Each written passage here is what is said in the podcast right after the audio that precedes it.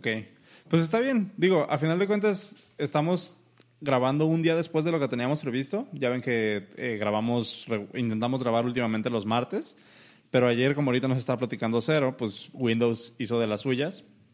Y ahora estamos haciendo el podcast en Mac. Entonces esperemos que todo esto, todo esto salga bien. Em, gracias a todos los que nos están escuchando en vivo. Eh, ¿cómo, ¿Cómo has estado? Sé que ya llevamos hablando un, un buen ratito, pero eso no era parte del show. ¿Qué de nuevo? pues, ¿qué de nuevo? ¿Qué de nuevo? Pues que murió la PC ayer, bueno, hizo sus cochinadas Windows y estamos transmitiendo desde Mac, como dices. Uh, me tardé, que será como unas tres horas ayer haciendo el setup para transmitir en, Mac, pero ya una vez que hice el setup, uh, hoy en día, hoy que empezamos a ya empezar a, para hacer el streaming, me tardé dos minutitos y ya, no pasó, no pasó de ahí. estuvo muy, muy chido. Chingón. Qué bien. Sí, pues siempre, yo, yo cuando les, les dije ayer en, el, en alguno de los slacks en los que publicaba que, que siempre no íbamos a grabar ayer y que siempre no iba a haber show ayer, que a, a, unos, no me acuerdo en cuál chat fue el que les dije, en cuál Slack fue el que no les dije, pero, pero sí fue así como de, ah, es que pues tuvimos problemas con Windows y un valedor puso, ¿quién usa Windows?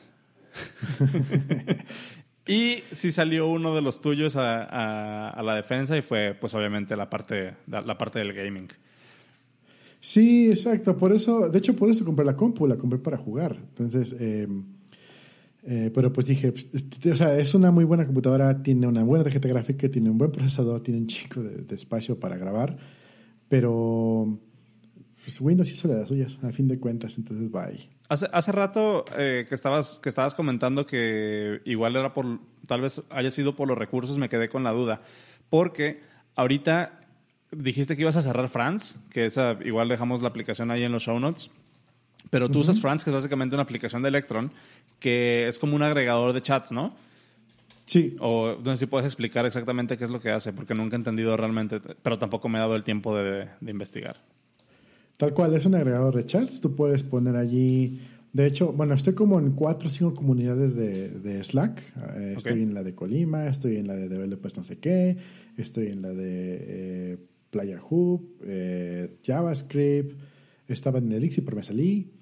Eh, bueno, entonces imagínate tener. Bueno, la aplicación de Slack por sí mismo tiene diferentes grupos. Uh -huh. sin embargo, también es Electron. Y en France puedes tener un tab diferente por cada una. En el mismo France también tengo un tab con, con Telegram, tengo ahí mi cliente también de WhatsApp, tengo el Google Chat, también metí el calendario, y antes tenía el correo, pero se me hizo demasiado. Entonces tengo varias cosas ahí, casi siempre lo uso para el trabajo, entonces eh, el Google Chat lo tengo mismo en un tab y desde ahí me llegan todas las notificaciones, de ahí es donde hago toda, toda la interacción con el trabajo. Ahí mismo tengo el calendario del trabajo, donde puedo ver mis, mis meetings y todo lo que tengo que hacer. Y en algún momento incluso hasta metí el, el Google Music, pero dije, no, es demasiado. eh, haciendo sumas de más o menos lo que consume de memoria, cada tab de France me consume aproximadamente 70-80 megas de RAM. Okay. A diferencia de que cada tab de de Chrome abierto con alguno de estos recursos eh, me, me, me, consume de 100 a 150 megas de RAM. Entonces, es un, sí, en realidad sí me ayuda un poquito. Eh, pero obviamente cuando ya tienes abierto, ahorita tengo por ejemplo abierto el Discord, tengo abierto el chat del, del, del, del streaming. Tengo, lo que más me consume RAM ahorita es el OBS que está haciendo streaming y aparte tiene dentro unas ventanitas están viendo, por ejemplo, que tengo podcast dev ahí promocionando y aparte estoy haciendo un, una medio pantalla de lo que tenemos en, en Discord, tengo el chat, que es de, de, hecho otro navegador, y aparte tengo mi aplicación de Panel, que es otro Electron. Entonces, son un chingo de cosas consumiendo memoria y la Mac realmente no tiene tanto poder. Ese el poder realmente lo tiene la PC. Y okay. pues este pues sí tuve que cerrar Francia ahí, como, eh, hay, hay, como dos o tres gigas de, de, memoria RAM que liberé. De hecho, se, liber, se liberó bastante tu audio. No sé si me escuchas un poco mejor a mí. Es por, precisamente por eso te hice la pregunta, porque cuando cerraste Francia escuchó mucho mejor tu audio. sí, por ahí va el asunto. Y es, y es el tren de, todos los días, ¿no? Que digo, ah, aplicaciones de Electron, pero pues es que sí es cierto. O sea, la verdad es que pues Electron, digamos, como que no es muy permisivo con, con la memoria que consume. Y si tienes 70 eh, megas por cada uno de los tabs que tienes abiertos, pues sí es algo considerable. Pero dices que tenías como 3 gigas que te estaba consumiendo eh, Electron. Mm, no lo medí, pero más o menos sí. Sí, sí, es un rato, un rato. Y aparte, obviamente, procesamiento, pero más que nada RAM. ¿Cuáles, ¿cuáles son los specs que tienes en, en, la Mac y cuáles son los que tienes en la Windows? En la Mac tengo una MacBook Pro del año pasado o de este año. Eh, es de la que no tiene barrita de colores, es la, normal. ¿La de 13 pulgadas? sí, 13 pulgadas y es y Core i7, si no me equivoco, si no es i5. Una de esas dos. Y obviamente estos 4 GB de RAM. En la PC tengo, creo que también 4 GB de RAM, pero tengo un Core i7 ah, que dice Intel Insight, qué buena ayuda. Ah, está apagada, no sé cuándo tiene. Pero tiene un, tiene un buen procesador de, de, integrado. Sin embargo, tiene una tarjeta NVIDIA GeForce GTX dedicada únicamente para video. Entonces, y aparte tiene sus propios, este, su propio RAM separado para video. Entonces, es otra diferencia. Y créeme o no, como es más grande, físicamente es más grande que, que la PC. Se enfría em, mejor. Se enfría mejor, exactamente. Exacto. Sí, es, siempre he tenido como que esa curiosidad de armar una, una PC, pero nunca he sabido por dónde empezar. Igual, igual esto, luego estaría bueno este, que me dieras así como que un primer de qué es lo que podríamos hacer, porque siempre, o sea, para empezar, no sé si valga la pena, porque así que digas, qué bruto, qué, qué gamer soy, qué, qué, qué gamer soy, pues la verdad no. Llevo como un año queriéndome comprar un Switch pero no lo he comprado porque sé que me voy a hartar y voy a jugar 20 minutos de Zelda y no lo voy a volver a usar. Mira, cómpralo y si te hartas se lo vendes a Álvaro Lizama que ahorita está diciendo que todas las Mac tienen 8 GB actualmente. Em, voy a contar no, tantito una pequeña historia de Álvaro, si quieres, este, si ya llegó el de Amazon, córrele. No, creo que, creo que no. Escuché que llegó un carro, pero, pero no tocan a la puerta. Qué sad. Never mind. Álvaro se compró. Álvaro es un compañero de trabajo. Ajá. Eh, hace un año y cacho se compró. se compró un Switch. Y lo invité a mi familia de Switch. Éramos todos felices. Creo que no toda la familia. Anyway, el caso es que luego dice: Ah, pues ya no voy a estar porque regalé mi Switch a mi hermano. Ah, pues chido, ¿no? Pues, este, qué buen hermano eres. Ojalá tuviera un hermano así yo. hace unos meses. Eh, le entra otra vez la espinita. Me voy a comprar un, Switch otra vez. Sí, ahora está chido. Oye, pero espérate que ya viene el, Google, el Google, el Nintendo Direct y seguramente va a anunciar algo. Hay rumores muy fuertes de que van a anunciar un Switch Lite o un Switch este, grande, ¿no? Con más, con más power. Y... ¿Ya pasó ese evento? No, aún no. Y de hecho únicamente son rumores. Eh, todavía no confirman nada en absoluto. Entonces eh, le decía, güey, espérate, no lo compres, aguántate. No, no, ya lo compré. Encontré una, una oferta muy buena en Amazon. Órale. Están como en 6.500, ¿no? Ahorita. Algo así. Se, ahorita que nos digan en el chat en cuánto, en cuánto lo compró. Porque me he metido cada tercer día a Amazon a, nomás a verlo. pero, pero neta no lo compro porque sé que, que no lo voy a usar. bueno, se compra el Switch a una muy buena oferta y pasan los días. Ah, sí, ya me va a llegar mañana. Ah, pues qué bien, ¿no? Llega el día de. Ah, 6500 le, le salió. Llega el día, con, llega el tipo de Amazon y le llega una caja vacía. ¿What? ¿What? Cuando lo comenté, yo pensé que estaba bromeando. Dije, ¿what? No, resulta que sí. Si le llega una caja vacía y ya metió su reclamación, le reembolsaron, pero pues ya te metiste en un. Se quedó sin una decepción. Sí pero dice Álvaro en el chat que los de 6500 son fake. Pero, pero dice, dice que están como best choice de Amazon. No, no, no tienen como. Justamente por eso lo compró, porque sale como, como recomendado best choice de Amazon y resulta que te llega una caja vacía. Mm, interesante. Órale. Eso, eso suena, suena como. Son, son de un vendedor externo, dice Álvaro. Mm, sí. Interesante, porque yo pensaría que Amazon sería una de las cosas. No, no creo que haya sido el primero que haya, que haya vendido. Y de hecho, eh, por ejemplo, mi esposa compró un celular para regalarlo a, un, este, un sobrinito. Y pues lo compró y, llega un... Para empezar, la caja venía abierta, no, no venía sellado. Y cuando lo está revisando, resulta que funciona todo, pero no suena. Ah, chingo. Te se agarra y, metemos la reclamación. Oye, Amazon, eh, pues este teléfono para empezar venía abierto y no suena. Y el vendedor, no recuerdo cómo, cómo quedó al final. Sí nos reembolsaban el dinero, pero el vendedor como que se hizo así de, ah, pues mándalo, no pasa nada. Como que mm. ya tenían ese modus operandi de, de, empezar a mandar cosas no, ya abiertas, usadas, como si fueran nuevas, pero a los ojos de Amazon ellos son, son legit. Entonces, ahorita, como dice, como dice Álvaro, se va con la finta de que es un, un prime seller, pero es externo, y, pero resulta que... O sea, tú pensarías que entrando de Amazon no vas a vivir la experiencia de Mercado Libre. Ya. Hay una... Hay una... Ahorita que estabas platicando esto me acordé. ¿Se acuerdan? Bueno, no sé si tú te acuerdas o si lo comenté incluso. Hay un, hay un, hay un podcast que me gusta mucho que se llama Reply All. Sí te había comentado de ese, ¿no? No. Sí, creo que sí había compartido uno, un, un, enlace. Y de hecho, al rato tengo, tengo este, sí, ya les había compartido ese enlace porque es el, el que les compartí del debugging. Lo, lo del carro ah, que no reproduce una canción por Bluetooth, ¿sí te acuerdas? Sí, sí, sí, sí. sí ah, ok. Ese mismo podcast tiene un episodio que es el episodio 124 y lo estoy poniendo en los show notes ya. Es el episodio 124 y hablan precisamente de este mercado de vendedores de, tercer, de tercera parte en Amazon y cómo han logrado vencer el algoritmo. Eh, sobre, todo, todo, sobre todo este tipo de, mm, ¿cómo se llaman? Los que hacen dropshipping. ¿Sí, ¿Sí sabes, si estás familiarizado con ese concepto de dropshipping? No. Ok, ahí te va. el, el, dropshipping es una cosa que se puso muy eh, se puso muy de moda últimamente, que es básicamente, ya ves que hay estas, hay estas em, aplicaciones como, ¿cómo se llama? Shopify. Que, que, lo, que, te deja hacer es como poner tu propia tienda con varios clics.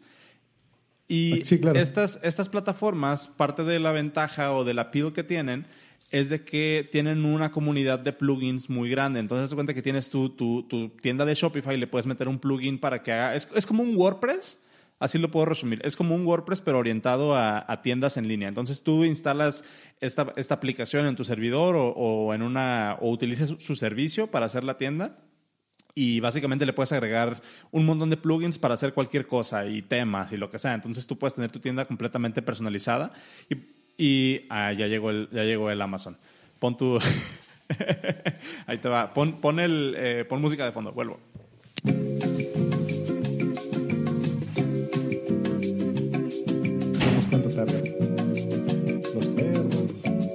Listo. sí pusiste música de elevador. ok.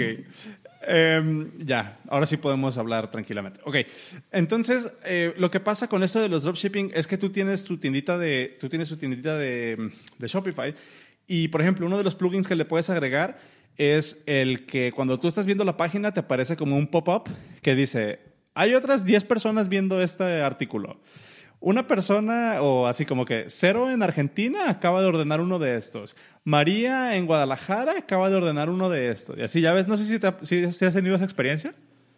Creo que alguna vez lo vi. Ok. ¿Te das cuenta que son como ese tipo de plugins que le puedes agregar a tu tiendita? Un plugin que se volvió muy, muy importante, y te lo digo porque eh, mi novia Yuri se empezó a meter mucho en este tema, le interesó mucho lo del comercio en línea y pasó como por esta fase de, aprender qué es el dropshipping y, y como intentar hacerlo de alguna forma.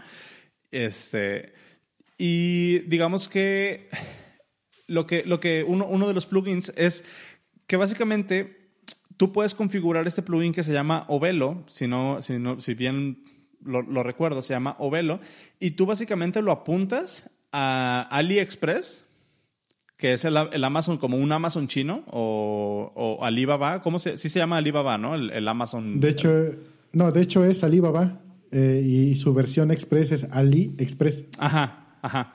Entonces lo apuntas a, no sé, a uno, uno de esos eh, mercados eh, en línea chinos y lo que hace esta extensión de Shopify es de que está haciendo polling, haga ese servicio y tú le dices, búscame todos los pantalones o todos los relojes con estas características, impórtalos a mi tienda y súbeles el markup 10%. Entonces, lo único tú que tienes que hacer a partir de ahí es enfocarte en el diseño de tu tienda, en promocionar tu tienda, en hacer estos productos como curados hasta cierto punto. Pero básicamente tu tienda se convierte en un frontend para una categoría muy específica de Alibaba. Y la parte interesante del, dropshipping es de que tú no tienes, eh, tú no tienes, eh, ¿cómo se llama? Inventario. Tú no tienes que mantener inventario. Básicamente, parte de lo que hace este plugin o velo es, eh, no, no, me acuerdo si se llama Velo, pero ahí lo busco y les dejo el episodio. Este, se, parte de lo que hace este plugin es que pone la orden directamente con, o sea, el, usuario te compra a ti en tu tienda y, esta, este plugin agarra esa información y se la manda a Alibaba. Tú no, tú no manejas dinero, tú no, tú no manejas, o sea, tú no procesas nada y nada más te llega el, el cargo de ese markup que tú le pusiste. O sea, te llega la, la transferencia. Y ya, de eso se trata el dropshipping. Y hay un episodio que es el episodio 117 de, de Reply All, de ese mismo podcast, que hablan con, esta, con uno, una persona que se encarga precisamente de hacer dropshipping y cuenta como que el, el detrás de cámaras del dropshipping. Y el episodio 124 habla de este mismo como concepto, pero ya en Amazon. Cómo hay gente que ha logrado poner sus tiendas a través de Amazon. Y una, una de las historias que cuentan en ese episodio es de una chava que pide un, un cepillo de dientes que de estos automáticos de, de Oral B que los recomiendo mucho, la verdad. No sé si los, los hayas probado. Eh, pero estos... de Miniso. Ah, pero, pero la verdad están, están bastante bien. Creo que es una de las mejores inversiones que he hecho en mucho tiempo. Ah, una chava compra uno de estos y le llega, una de las productoras compra un cepillo de dientes de estos automáticos y le llega una versión como pirata con conector para Europa. LOL. Y a partir de ahí ella se queda así como de, ¿por qué? ¿Por qué? O sea, ¿cómo, cómo llegó a este punto donde donde me está mandando Amazon, que tiene cierta reputación, y me están llegando productos pirata o me están llegando productos eh, como de mala fe. Y está, bien interesante. Órale, está, está, muy interesante. Yo lo que he visto de Amazon, por ejemplo, yo es un amigo, los, dice, dice los famosos TSA. Hmm, explica. ¿Qué es ah, eso de los TSA? No sé, que explique. explica, por favor un amigo lo que estaba intentando hacer era poner una tienda, pero de recomendaciones en su sitio. Y eso ya te lo permite Amazon bastante fácil. Y es que tú, ahorita que dijiste elementos curados, me acordé.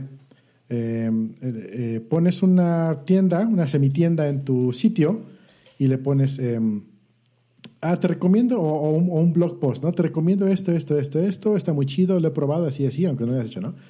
Y pones el link, pero el link va directamente a Amazon, a un producto que Amazon vende, ya sea en, eh, por propio Amazon o por un tercero que no eres tú. Sin embargo, el link que tú estás compartiendo para que la gente le dé clic es un, un, link brandeado. Entonces, si se realiza la venta, a ti te llega un, una, comisión Por, por hacer venta. Entonces, me acuerdo justamente lo que decías por eso. Pero sí, hay gente que, se dedica a poner sitios de, ventas y en realidad son recomendados. Y me ha salido mucho, por ejemplo, yo sigo, yo todavía leo feeds y me llegan, me llegan este, una vez a la semana, cada viernes ponen eh, las mejores ofertas de discos duros hoy en día en Amazon. Ah, chido, no, y entras y un mini review de cada disco duro y por cada link que le pones viene brandeado y dice, ah, mira, fíjate. Sí, pues es, un, es un modelo de negocios muy... Em, eh, ¿cómo se podría decir? Yo, yo, digo que muy honesto hasta cierto punto, porque no se trata nada más de que, o sea, por ejemplo, mi, novia también intentó hacer ese, integrar ese modelo de negocio en su, cuando estaba explorando todas estas oportunidades de hacer como, como dinero en línea. Y una de las restricciones que te pone Amazon es de que para que ellos te puedan aceptar ese programa de afiliados, tienen que revisar el sitio. O sea, tú les, tienes, tú les tienes que decir, yo voy a poner mi enlaces en, en swanros.com y les tienes que mandar un enlace de qué se trata el sitio, cada cuánto publicas, cuáles son tus lectores y, Amazon te tiene que aprobar. O sea, no es de que te llenes una formita y ya. Entonces, digamos que hasta cierto punto está cuidado. Y ese modelo de negocios de, de, hacer como referrals está bastante probado y hay muchas personas que lo hacen. Incluso, por ejemplo, no sé si has checado este sitio eh, de Wirecooter. ¿Alguna vez lo has visto? Eh, se llama The Wirecooter. Como el... Te lo paso y lo ponemos ahí en, los show notes. Básicamente es, es un sitio donde hacen, creo que lo, es de New York Times, el sitio es una publicación de The New York Times, pero tú te metes a esa página y ves, por ejemplo, en electrónicos, te vas a audio y encuentras el mejor speaker inteligente, el mejor eh, speaker para computadora, el mejor, la mejor interfaz de USB para, audio, el mejor turntable, el mejor portable Bluetooth speaker. Y, y, estas personas lo único que se hacen es van y compran 10 cosas en Amazon o en cualquier cosa, en cualquier página, y te hacen un review, pero, pero no son reviews así pequeñitos, son reviews de 5, 3 mil, eh, o 5 mil eh, palabras, y te dicen por qué sí, por qué no. Y lo que me gusta mucho de The Wire Cooler es de que te dan varias opciones. Te dan el que ellos hacen el pick, por ejemplo, en este caso, el mejor, el mejor em, voice control speaker, el mejor speaker inteligente el que ellos dicen es el mejor es el Google Home y te dicen, el Google Home es el mejor por esto y esto y esto para nosotros. Pero si no te gusta este, te recomendamos eh, este otro que es el de budget y te recomendamos este otro que es el que puedes regalarle a alguien si no, o sea, si no te importa mucho el precio. Entonces tienen como diferentes categorías y cada post te, te dice cuál comprar para dependiendo de qué es lo que estés buscando. Y tienen así para todo, o sea, tienen electrónicos. Y en electrónicos tienen desde laptops hasta modems, eh, modems de, networking y gaming y todo. Hasta travel, eh, cosas para la cocina y todo. The Wire Cooler es una de esas páginas que cuando quiero comprar algo, voy, checo a ver qué dicen y a partir de ahí tomo una decisión. Y todo su modelo de negocios es, de, es básicamente ese. En cada enlace te ponen en cada te ponen un enlace para que lo compres directamente de ahí, pues obviamente ellos les genera un kickback, de cierto modo. Em, y pues es un modelo de negocios completamente basado en affiliate links, que pues está, está bastante bien. Incluso el App Store lo tiene también. Simón, ahí, les dejo. Si no lo conocías, la verdad es un buen recurso eh, para cuando quieras comprar algo. cosas, por ejemplo, no me acuerdo qué fue lo último que compré, eh, en base a una recomendación de, de Wirecurve, creo que fue un USB hub de los USB-Cs para las nuevas compus. Cierto. Y ahí vi, que lo que lo que bueno, que lo estabas comprando, ¿qué te salió? Pues todavía no me llega, creo que fue lo que llegó ahorita. ah, ok. este, pero sí, o sea, por ahí por ahí va, entonces los recomiendo ahí de Wirecooler, por si quieren hacer alguna compra. Por ejemplo, ¿qué, ¿qué, otra cosa chequé? Tienen hasta de refrigeradores. Ya ando viendo la página. Sí, está, está bastante padre. Y está saliendo en la transmisión, aunque no sea nuestro patrocinador. Ok, les vamos a tener que cobrar, ni modo. Pero sí, si te fijas ahí, ya, ya, estoy viendo la, ya estoy viendo la transmisión. Tiene de un montón de cosas, o sea, tiene todo. Sí, bastante, está, Está chido. Pues, ¿qué te parece si ahora sí entramos en tema, ya que terminamos de hacer tiempo para que llegara Amazon? Ok. ¿Qué temas tenemos por hoy? Yo tengo una recomendación y tengo un enlace que les quiero compartir y a ver si podemos platicar un poquito de eso. Pero el tema principal es el síndrome del impostor. Y vamos a hablar, vamos a hablar de eso. Eh, la primera cosa que les quiero compartir es un episodio de otro podcast que acabo de descubrir y me lo estoy aventando así en binge, pero así cañón. Ponme eh, en, el, en el Discord.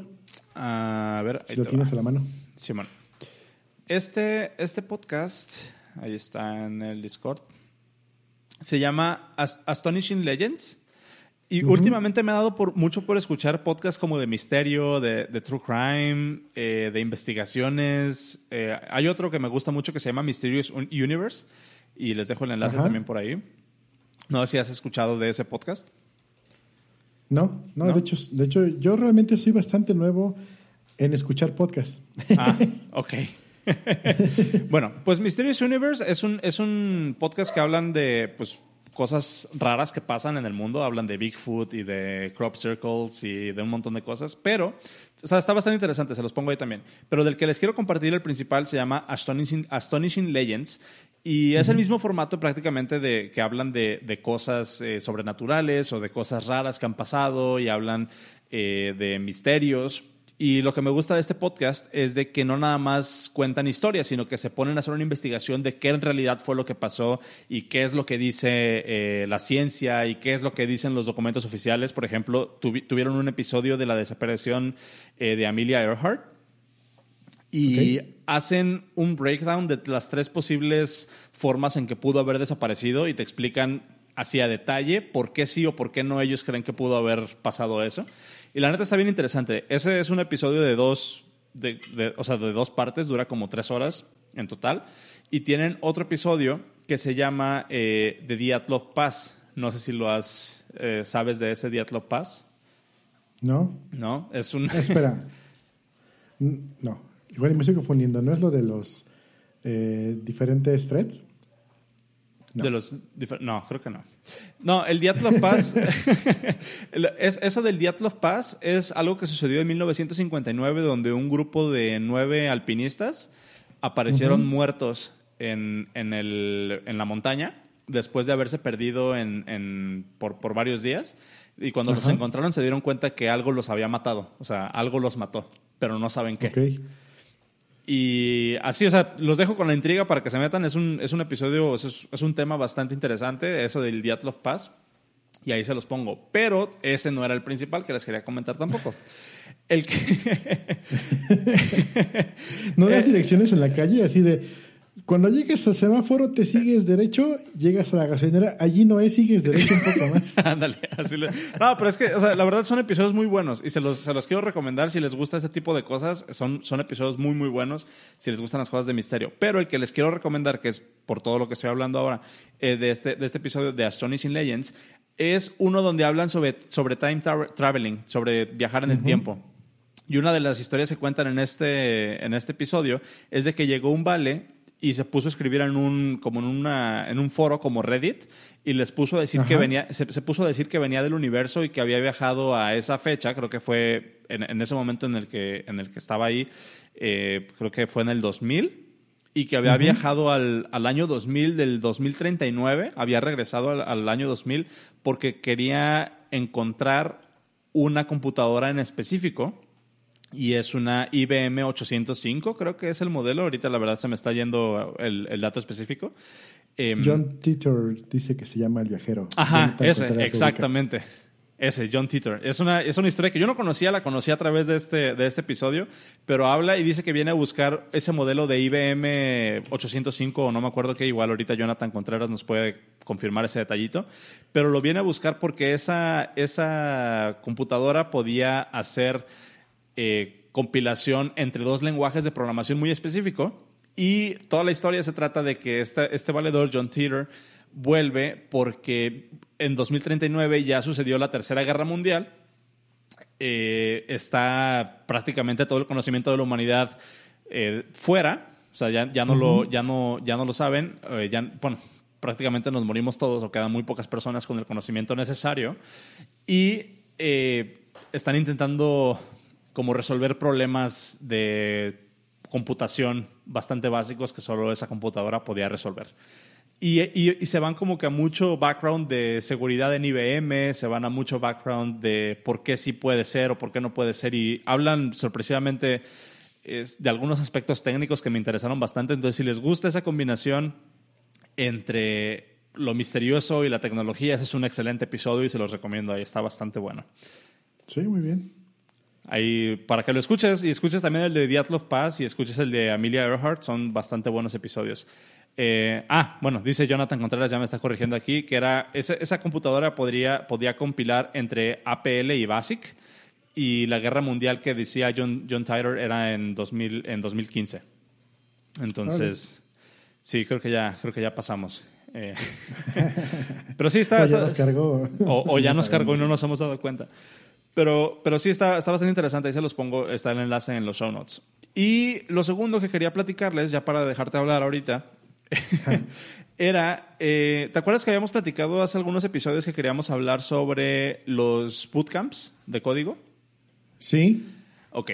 Hace, ¿cuándo fue esto? Hace, hace unos días, el 12 de mayo, ah, hace cuatro días, salió un artículo en The New York Times donde ah, habla... el link, por favor. Ah, está en los show notes. Bueno, no sé si tengas abierto. Ahí está. Ah, qué buena. no, ya, ya te lo pasé por el Discord. no, es que em, aparte, sale en pantalla cuando lo pones. Ah, va, va, va. Ok. Entonces, este artículo habla sobre una situación en la que una, una de estas empresas que se encargan de hacer bootcamps llega a una ciudad. Eh, esta ciudad fue. ¿dónde, ¿Dónde era? Creo que Virginia o algo así, West Virginia. Ah, West Virginia. Ajá, llega a West Virginia esta empresa y les dice, ah, pues les está yendo de la fregada con sus trabajos en la mina, este, todo mundo, si, si van a ser programadores, van a ser súper exitosos y nosotros los vamos a entrenar, ¿no? Y y no, no, nada más los vamos a entrenar, sino que les vamos a pagar por trabajar con nosotros. Y una vez que se gradúen del programa, van a trabajar para nuestros clientes. Y a partir de ahí nosotros nos vamos a encargar, ya que nos hayan como repagado esa parte de que nosotros invertimos en ustedes después de haber trabajado para nosotros, los vamos a poner en contacto con empresas, pues ya sabes, ¿no? Startups donde van a poder ganar la millonada. Em, claro. Pero turns out que pues eran puras mentiras. Y básicamente eh, todo este artículo trata sobre cómo... Eh, no manches, o sea, me dio, me dio hasta coraje, hasta coraje leerlo, eh, leerlo, perdón. Pero, o sea, habla de cómo, cómo básicamente esta, este tipo de, empresas opera como en esta, esta red de, de mentiras donde lo único que quieren es contratar gente y después buscan literalmente cualquier pretexto para, para despedirlos. O sea, se supone que una de las métricas que mencionan aquí es que se supone que el programa donde el bootcamp duraba 16 semanas o 12 semanas o algo así. Y había personas que habían durado hasta 19, 18 semanas sin, o sea, dentro, sin haberse graduado hasta cierto punto. Y ya que se acercaba su fecha de graduación, les decían, ah, pues saben qué, siempre no. ya no se oh. gradúan. Y a los que graduaban, que empezaban a trabajar por, para la empresa tal cual, los corrían en menos de dos meses y ponían pretextos súper estúpidos para correrlos. Entonces, ¿qué, es lo que eh, ganaba la empresa? ¿La mano de obra gratis mientras estaban, entre comillas, entrenando? Al parecer, pues sí, al parecer, porque ellos, ellos los, los vendían y, e incluso decían que algunas, algunas eh, por ejemplo, cuando tú entrabas al curso, ibas a una clase y básicamente lo que les decían, o sea, es como, era como el, líder. Ajá, exacto. era como, como el, problema perpetuo este de que las personas que estaban dando las clases dentro del bootcamp eran recién egresados del bootcamp. Y la forma en cómo enseñaban era que decía, pues googlealo. Ok. Entonces nadie aprendió nada, nadie ganó nada de esto y la, el, el, spin que le dan a esta historia es de que como llegaron a esta, a esta ciudad de West Virginia, que obviamente, pues, bueno, no obviamente, mm, porque esto lo, aprendí yo dentro del artículo y lo que leí después, pero es este, mm, básicamente es una comunidad que, pues, son trabajos de muy manuales, pues, ¿no? Y se han visto muy afectados, pues, probablemente la situación en Estados Unidos, la situación actual. Entonces llegan y les dicen que los van a entrenar, van a ganar mucho más dinero. Y la parte que me rompió el corazón literalmente fue que muchas de las personas que entraron al bootcamp renunciaron a sus trabajos para entrar en el curso. Ya. Y después se dieron cuenta de que, de, que no, de que no iba a haber nada y muchas de esas personas cuando quisieron regresar a sus trabajos, que son trabajos, pues te digo, en un supermercado o son trabajos pues muy, muy, muy manuales, pues tuvieron que empezar otra vez. Una, una, una de las chavas que dicen ahí de 23 años que tuvo que renunciar a una promoción inminente, tuvo que regresar a ser cajera después de que pasó todo esto. Entonces, ahí está la cara que no está tan buena de los, de los bootcamps. Ahí, está en el, enlace en los show notes.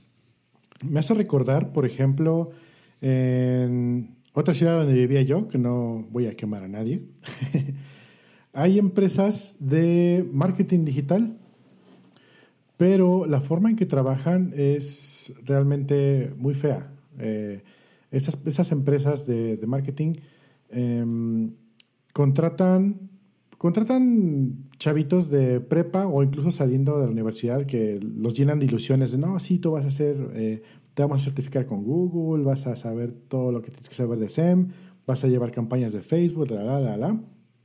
Y por otro lado tienen eh, clientes grandes, grandes clientes, a los cuales dicen, no, tenemos un equipo de expertos, los cuales se dedican a llevar tu marca, te, manejamos este manejo de crisis, te llevamos toda tu presencia en línea, eh, incluso te, hacemos diseños, todo lo hacemos por ti. Eh, resulta que los primeros dos meses, o los primeros X, dos, tres meses, lo, en, sí, sí lo lleva un experto, una, una, persona bastante capacitada en llevar todo lo que es la, la, marca, pero cuando pasan un cierto threshold, em, le dan toda la chamba a los becarios, tal cual, becarios que ganan, si, si ganan el mínimo es mucho, porque realmente son chavos que están haciendo prácticas en, todo caso. Em, ¿Qué pasa? Pues que la calidad se cae, que no, no, entregan a tiempo, empieza a salir todo feo y los que salen perjudicados, aparte de la marca, son también las empresas que sí se dedican seriamente a hacer marketing digital. Porque entonces una, una empresa que ya contrató a, estas eh, agencias de marketing ya no confían en, las empresas reales de, de, marketing digital. Y obviamente, ¿por qué van con ellos? Porque, porque te, ofrecen un montón de cosas, pero te cobran supuestamente baratísimo. Y luego resulta, y yo me, yo me entero de eso porque en algún momento trabajé en una agencia de marketing y nos llegaban clientes rebotados de allá y resulta que, no, sí, yo tengo, bueno, en ese tiempo hoy en día no, pero en ese tiempo, sí, yo tengo este, 10 mil eh, likes, eh, perdón, 10 mil followers en mi cuenta de, de, Facebook. No sé cómo se miran likes, followers, gente, pues. Y te dabas cuenta, sí, en la primera inspección te dabas en, te cuenta de entrar y todos eran de, de Farblinks. O sea, todos eran eh, cuentas de de, gente en, el Medio Oriente, así bien raro. Así, tenían likes a todo y a, tu marca. Entonces, obviamente, eran, eran puro bot. Y luego resulta que, eh, bueno, para los que saben un poquito de marketing en Facebook, eh, cuando tú tienes menos de 100 eh, likes en tu página y tú publicas algo, le llega a todos. Pero cuando tienes ya arriba de 1000, únicamente le llega un porcentaje, no le llega a todos tus, tus, tus personas que dieron like. Y para que le lleguen a todos, Facebook te dice, págame un dinero y te promuevo tus posts entre la gente que ya le dio like a tus posts, a, tu página. suena, horrible, pero así es como funciona. Entonces, ¿qué pasa con una empresa que está levantando, le paga a esta agencia de marketing, le compran 1500 likes o 5000 likes a, una persona en Medio Oriente con bots, y entonces luego Facebook le dice, no, sabes que tus publicaciones no llegan a nadie. O sí llegan, pero pues obviamente son un montón de gente que nunca, nunca va a comprar tu producto. Exacto. Y pues bueno, básicamente es como, ahorita que dijiste lo de los bootcamps y la, forma en que hacen ese tipo de fraude, muy parecido a lo que, a lo que manejan en esas agencias, que sí es, es realmente es malo. Y pues afecta mucho a, todo lo que es la economía local y global y todo eso. Sad. Sí, pero igual yo lo creo que ya hemos platicado eso, pero, pero no, no es exclusivo de las agencias de, de, marketing. O sea, yo he sabido de incluso agencias de desarrollo que aplican exactamente el mismo esquema.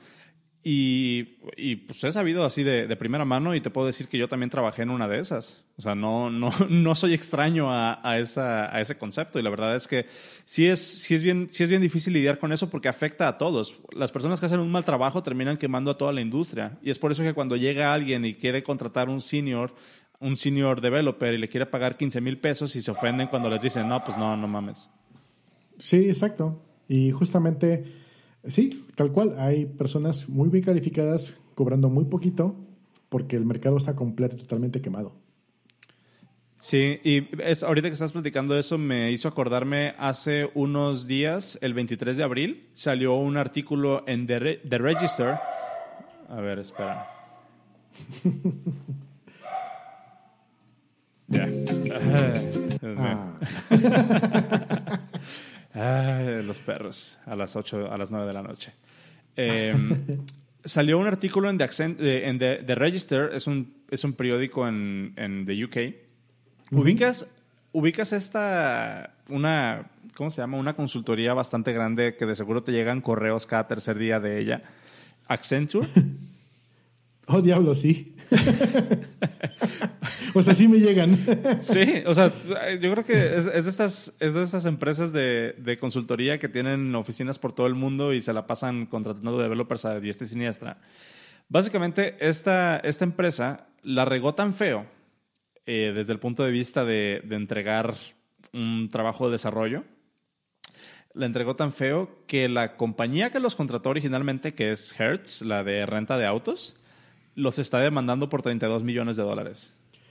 Cierto, leí ese, ese, ese, ese caso, lo leí. Ahí puse el enlace en el, en el Discord por si lo quieres poner de rápido. Eh, el artículo...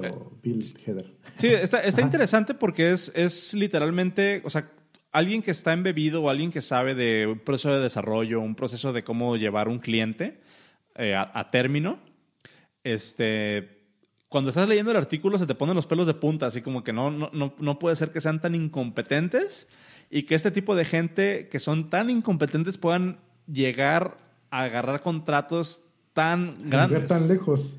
Ajá. Y lo que se me hace interesante, que también puse el enlace en los show notes, ahí, ahí va a estar, es la discusión que se hizo en Hacker News sobre este artículo, porque hay gente interna de, de, de, Hertz que cuenta la historia de cómo fue lidiar con los developers de Accenture.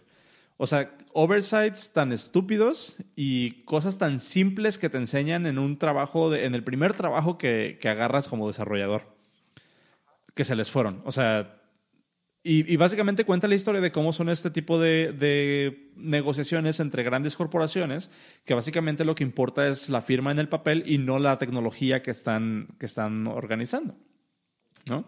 Uno, uno, de los, uno de los errores que mencionan aquí, por ejemplo, en el, en el artículo, fue que algo, algo que tenía que ver con... Eh, ¿Cómo se llama? Que, dice... Ah, que, no hicieron, uno de los puntos en los que estuvieron en contención, según dice el artículo, fue que eh, Accenture no les, eh, cuando les pidieron que hicieran el sitio responsivo, les dijo que no, que básicamente lo único que iban a necesitar iban a ser páginas de escritorio y páginas móviles, pero no diseñaron nada para iPad y no lo hicieron responsivo. Entonces, este, que cuando les dijeron así como que, hey, este, no, o sea, necesitamos que esto se vea en todas las plataformas, o sea, independientemente del tamaño, háganlo responsivo. Les, pidieron, Accenture en ese momento les pidió cientos de miles de dólares en fees adicionales para hacerles el, el diseño responsivo. O sea, de ese tipo de cosas que dices, o sea, ahí hasta cierto punto te das cuenta que las personas haciendo el trato no tienen ni idea de lo que están haciendo. Pero de los dos lados. Pero de los dos lados, exactamente. Pero, pero bueno, ahí les dejo, ahí les dejo un enlace, está bien interesante y si yo cuando lo estaba leyendo me, me estaba así como que, eh, ¿dónde he visto esto antes? O sea, es una receta para el desastre, pero pues sí está, sí está interesante que, que la hayan regado tan feo como para que el cliente los esté demandando por 32 millones de dólares. Lo, lo que más me causa intriga es, y, lo comenté en el chat así, uno acaba valiendo, ¿cómo es que uno teniendo buenas prácticas, haciendo bien las cosas, consigues un cliente que medio te va bien, luego no te quiere pagar, pero luego alarmas, es como una relación de amor-odio, luego tienes dos clientes y ya medio está saliendo, digo, cuando, cuando eres freelance, pues, ¿no? Y medio, medio salvas el día, medio, medio no lo armas, em, pero pues ahí vas batallando, corretando bolillo, como dicen en Ciudad de México. Y, y, luego llega cualquier hijo de vecino y porque conoce o, incluso sin conocer a alguien o de alguna forma se consiguen un deal gigantesco, pero la riegan olímpicamente. Eh, pero como dices tú, ¿cómo es que llegaron tan lejos? O sea, tú te acercas a un cliente random y te dice, no, pues soy pequeño, no tengo mucho dinero, te puedo pagar esto. Y igual y por hambre, pues lo, este, lo aceptas, ¿no? Pero si dices, no, ¿sabes qué? Voy a apuntarle al, cielo y a las estrellas y voy a venderle a Coca-Cola, voy a venderle a, Sabritas, ¿no? Y obviamente lo primero que te topas con que te botan a la chingada. Dices, es que no, tal cual, bye. Y resulta que una persona random eh, llega y resulta que sí lo, sí lo contratan y luego las cochinadas que le están haciendo, dices, no manches, o sea, ¿cómo? Yo no aquí valiendo, ¿no? Y, y mientras esas personas embolsándose los billetotes. Sí, pero desafortunadamente sí es como sucede mucho este tipo de proyectos y sobre todo las licitaciones. O sea, creo que es un tema que ya se ha visto mucho y no, no es así como que por quererme poner político ahorita, pero pues tú y yo sabemos que, que, mucha de la situación de obra pública, no nada más en cuanto a tecnología, pues no se va al mejor postor, se va al que, al que más fácil puede aceptar una, una mochada. Sí, tal cual.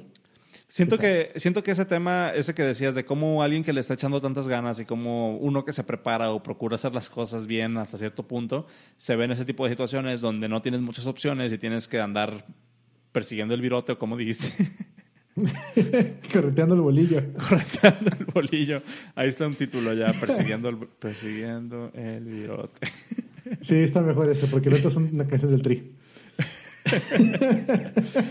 Persiguiendo el virote. Ahí está. Ya está anotado para título.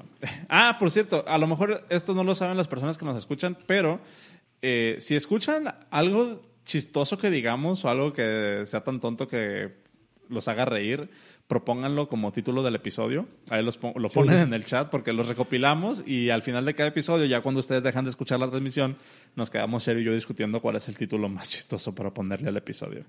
Con el, con el monóculo puesto y café así. Ajá. en, el After Hours. De, en el After Hours del podcast Dev. Ah, pero bueno, comentaba que, que uno que, que, intenta hacer las cosas bien hasta cierto punto y se ve con ese tipo de, de fallas, ¿cómo le haces cuando tienes el síndrome de impostor? Y cómo, o sea, siento que podemos ligar ese tema ahí bien, podemos hacer una transición interesante.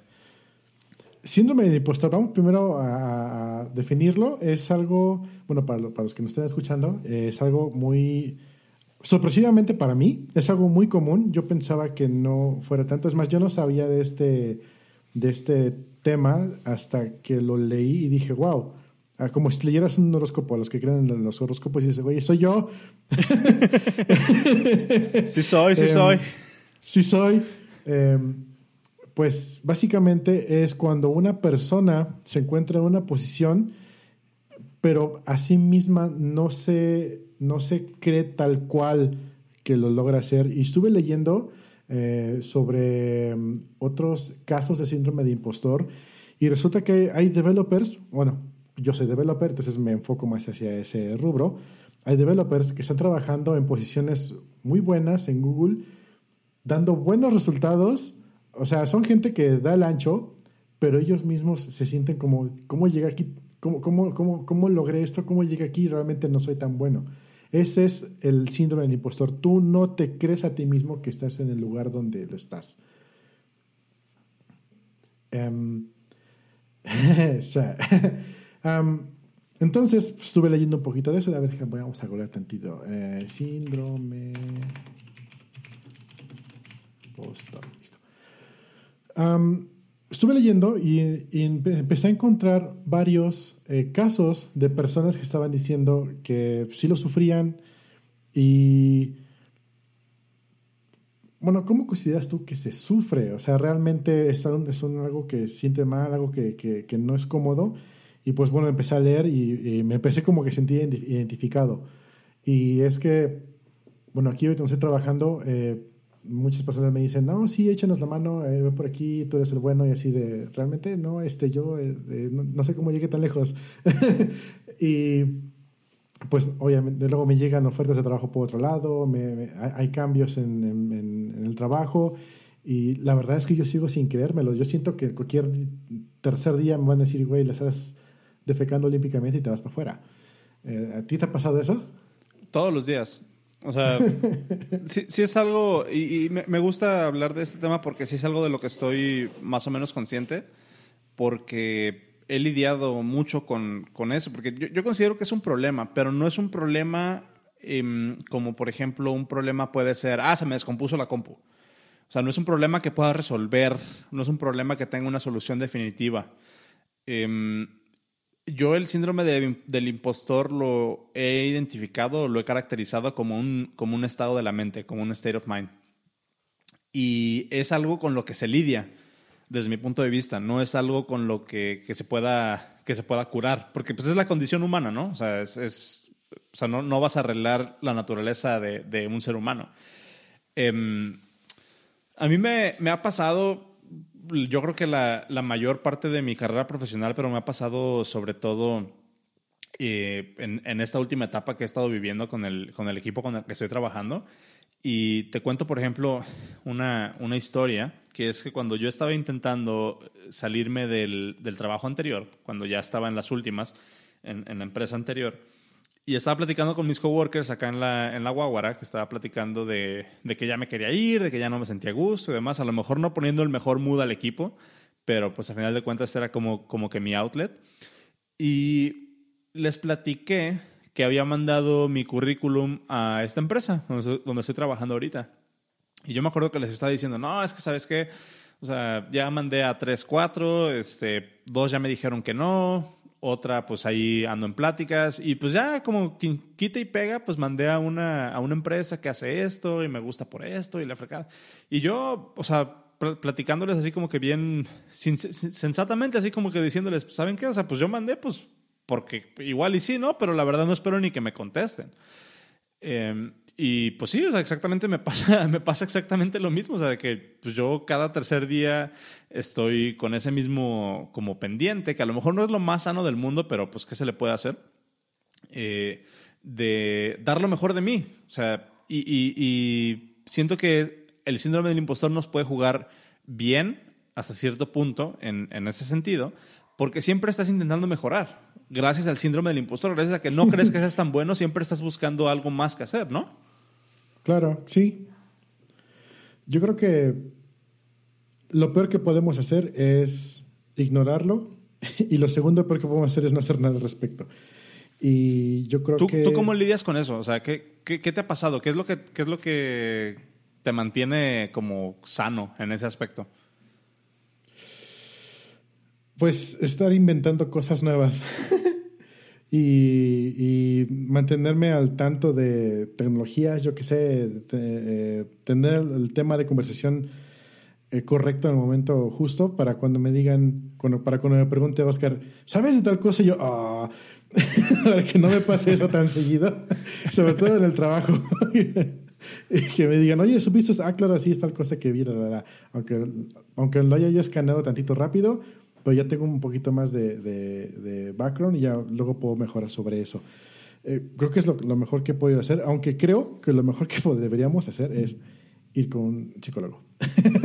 Sí, ahí sí concuerdo, concuerdo contigo. O sea, yo en lo personal he tenido como que situaciones de este tipo, pues toda mi vida. O sea, a lo mejor es un tema como que tabú del que no se habla mucho, pero yo llevo, por ejemplo, yendo a, a terapia cada mes desde que tengo, ¿qué? ¿14 años? ¿15 años? Cabrón. No, o sea, pues, o sea, si, si, lo, si, lo, pongo así en perspectiva, pues ya llevo cerca de 10 años eh, yendo a terapia cada mes. Eso? Sí, sí, sí. O sea, es uno de los, es uno de los temas, es uno de los temas ah. principales. O sea, que, que básicamente, o sea, O sea, realmente mucho, del, mucho del, de mi trabajo en ese sentido, sin meterme como que en muchos detalles eh, personales, porque si no voy a empezar a llorar ahorita, eh, es, es, precisamente eso, o sea, cómo lidiar con el, con el sentimiento de, o sea, cómo lidiar con esa, esa vocecita en tu cabeza que te dice que no eres lo suficiente, o sea, que no eres lo suficientemente bueno para estar trabajando donde estás, que no eres lo suficientemente bueno para dar esa conferencia, que no eres lo suficientemente bueno para dar una clase o para hablar con alguien sobre una tecnología nueva, o que no eres cosas tan simples como que no eres lo suficientemente bueno para dar un punto de vista. O sea, eso es, es una de las cosas que te, que, te come, que te come el alma. O sea, realmente porque eso, eso nada más genera ansiedad, genera un sentimiento de, un sentimiento de, un sentimiento de resentimiento. Eh, porque si te das cuenta, por lo menos es lo que a mí me pasa, y ahorita me platicas cómo te ha pasado a ti o qué es lo que sientes cuando, cuando, cuando te, te vuelves consciente de que estás en ese estado de la mente. Pero, por ejemplo, en mi caso, cuando dejo que este, esta situación de, de sentirme como que no pertenezco o de que no, no soy lo suficientemente bueno, empiezo, eh, tengo una, he tenido una tendencia a crear historias en mi mente de por qué las otras personas piensan lo mismo que yo de mí. Y empiezo a sobrepensar las cosas. O sea, empiezo a buscar cualquier cosa que esté haciendo mal para, para validar ese sentimiento de que no soy lo suficientemente bueno. O sea, cosas cosas tan... dice Jazz que está sintiendo mucho las pedradas. este, no, o sea, pero es que si se dan cuenta, o sea, sin, sin, poner, sin poner dedo, pero todos lidiamos con esto. Eh, entonces, por ejemplo, cosas tan simples y tan, tan estúpidas, yo creo que se puede decir. Obviamente, y te puedo decir, obviamente el CEO o mi team lead tiene más, tiene cosas mucho más importantes que meterse a mis PRs a ver cuántos commits he hecho hoy. Sí. Eh, ¿Sabes? Bueno, ya, ya, que. Perdón, sigue, sigue, sigue. Sí, sí, sí. O sea, algo como eso. O por ejemplo, el otro día estaba leyendo. Eh, hubo un, uno de estos eh, temas en Twitter donde cada quien empieza a retuitear con su propio comentario. Y una de las. El, el, el comentario que, que había en ese momento era de publica tus cinco commit messages más usados, ¿no? O sea, ¿cuáles son tus top cinco commit messages? Y obviamente estaba la, estaba la broma de arreglado, por fin arreglado, arreglado final, ¿sabes? Sí. El, el, síndrome de impostor, en mi caso, hubo, hubo o ha habido situaciones en las que llega a ser tan fuerte dentro de cómo me manejo yo en mi día a día profesional, o ha sido un sentimiento de tanta preocupación que incluso he desarrollado la, la, o llegué a desarrollar la, como el reflejo de no comitear nada hasta que, hasta que ya hubiera corrido todos los tests locales y me asegurara de que nada había fallado porque eh, dentro de mi mente si mando un commit que dentro de mi PR, ni siquiera a master, si mando un commit que, que rompa el CI en mi, en mi, en mi rama, se puede percibir, o alguien que esté buscando un pretexto para correrme, lo va a percibir como que soy incompetente. O sea, a ese grado. Y obviamente eso se vuelve algo bastante impráctico. Se vuelve completamente impráctico porque en mi caso correr el test suite me toma 45 minutos. Rayos. O sea, ¿sabes? Porque tengo que correr lo de, lo de Core, o sea, compilar todo, todo lo, de, lo de Core, lo de iOS, el modelo y todo lo demás. O sea, se vuelve impráctico hacer eso. Entonces, ahí es cuando me tengo que poner los pantalones de niño grande y decir, dude, a nadie le importa cuántos, o sea, siempre y cuando no hagas 500 commits en un PR, pero a nadie le importa si rompes el, tu CI, o sea, dentro de tu PR, a nadie le importa, es absolutamente irrelevante en el contexto de que estás trabajando en un sandbox. O sea, para eso exactamente existe, pero el síndrome del impostor ahí está diciendo, no, güey, es que si, si rompes el CI, significa que eres malo. Totalmente. Em, me recuerda, por ejemplo, em, hace un tiempo que estaba trabajando en Colima. Em, creo que ahí fue donde empezó todo. Antes de eso no me sentía yo así. Ahora que me acuerdo. Creo que es un problema de Colima, ¿eh? ok. mi primer approach era, fue, era, fue mi primer approach con un equipo remoto, eh, con todos los gabachos. Yo era el más bestia de todo el equipo y todos los demás eh, eran puros seniors así chingones, ¿no? Mando mi primer PR y me contestan una sarta de, tonterías que luego me enteré de que esta persona lo hacía, si no adrede, pero lo hacía muy seguido a todos. E, entonces, para, para mí me, pegó directamente decir, no mames, ni siquiera sé cómo nombrar una clase ya, ya no sé cómo definir una variable, ¿qué pasa aquí? Y empecé a desarrollar un, cierto miedo a mandar eh, PRs. Y, actualmente, hoy en día, cuando quiero mandar algo, eh, si la pienso, chin, este, lo habré hecho bien, eh, me van a corregir algo, va a venir Jason a, reclamarme. Jason es un compañero de trabajo. Va a venir Jason a reclamarme de algo. Pero pues, como dices tú, no puedes no sacar el trabajo, hay que, hay que hacer algo y eventualmente, ¿qué pasa si rompes algo? Hoy tuve justamente una plática con, con Álvaro, así de, si, este, si rompes algo, es parte del aprendizaje y tienes que arreglarlo, es parte de tu trabajo.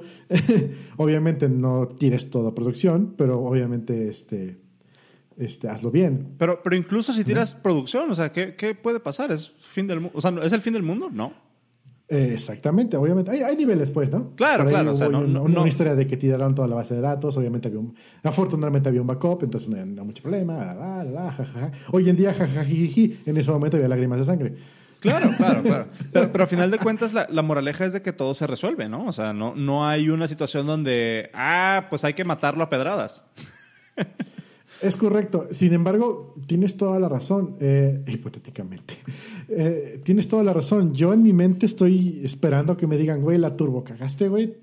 Deja, ven a entregar tu compu ya. eso, es lo que yo pienso, es lo que, lo que yo siento. Y, y sí, está, está muy cabrón. Eh, la verdad, lidiar con eso no es algo sencillo. Sí, eso de la base de datos pasó hipotéticamente. Este, de hecho, fue en sandbox de otro, otro equipo. Ok.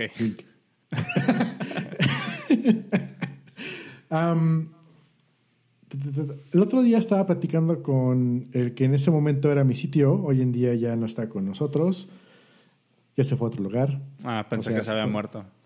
No, se fue de vacaciones permanentes. por, por, por, este, por razones propias, no, no lo corrieron. Y le platiqué que en un one-on-one, así de, es que la verdad yo me siento así, así, así solamente me dijo, que son tres, cuatro palabras, me dijo, eh, todas las personas exitosas se sienten así. Fue lo que me dijo. Y así de... Me quedé como así en, en Inception un año pensando en eso cuando pasaron tres segundos, ¿no? Desafortunadamente, al momento de estar haciendo esta grabación, a Cero se le fue la luz y no regresó a tiempo para poder resumir la, grabación. Así que vamos a tener que dejar el tema en pausa hasta la próxima semana, pero por favor no te, no te preocupes. La siguiente semana continuamos con el, el tema del síndrome del impostor. Así que sintonízanos. Recuerda el podcast.dev.